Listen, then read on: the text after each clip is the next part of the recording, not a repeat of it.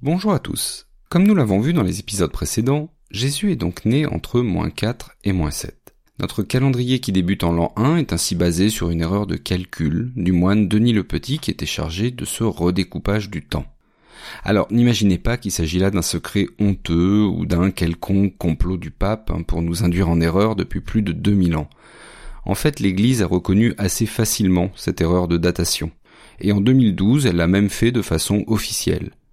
Dans son ouvrage consacré à l'enfance de Jésus, le pape Benoît XVI admet clairement que le moine Denis le Petit s'est, je cite, à l'évidence trompé de quelques années dans ses calculs. Mais ce calendrier au fil du temps s'est étendu à presque toute la planète. Précisons pour mémoire que certains pays musulmans utilisent parfois aussi le calendrier égyrien, qui fixe l'an 1 à l'Égir, le départ de Mahomet pour Médine. C'est le cas de l'Arabie saoudite, du Yémen ou des principautés du Golfe Persique où ce calendrier est officiel. Mais revenons-en à Jésus. Si l'année de naissance est fausse, que faut-il penser du 25 décembre?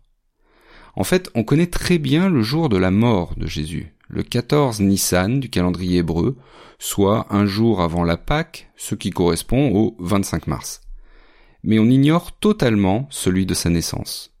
Conformément à la tradition juive qui dit que les grands hommes naissent le même jour que celui où ils meurent, on a d'abord pensé que c'était aussi le 25 mars.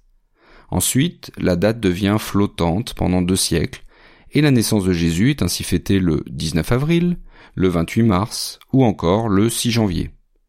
Alors le 25 décembre, il est bien fêté dans l'Empire romain, mais pour tout à fait autre chose. Le solstice d'hiver et les Saturnales, c'est-à-dire des fêtes païennes consacrées à Saturne. L'empereur Aurélien, en 270, va consacrer cette journée du 25 décembre donc à la fête du Dies Natalis Solis Invicti, la fête de Sol Invictus, le soleil invaincu.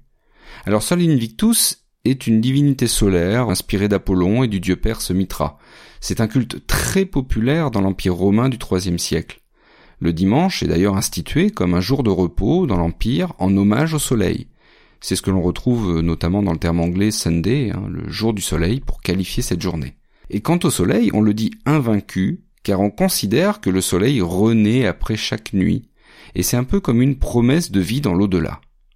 Et donc, c'est à la fois pour concurrencer cette divinité de Sol Invictus, concurrencer sa fête, et aussi jouer sur la symbolique de la lumière renaissante, que les chrétiens fixent finalement en 354 la date de naissance de Jésus au 25 décembre. On décide alors de fêter ce jour-là Dies Natalis, qui va devenir par la suite Naël, puis Noël.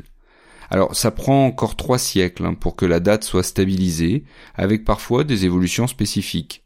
En Orient, par exemple, on fête la naissance de Jésus le 6 janvier, avec l'Épiphanie. Quoi qu'il en soit, Sachez que pour les chrétiens, l'année et même la date précise n'ont pas d'importance. Seul le symbole reste. Et d'ailleurs, à leurs yeux, ce n'est pas Noël, mais Pâques qui est la fête la plus importante, puisqu'elle célèbre pour eux la résurrection de Jésus.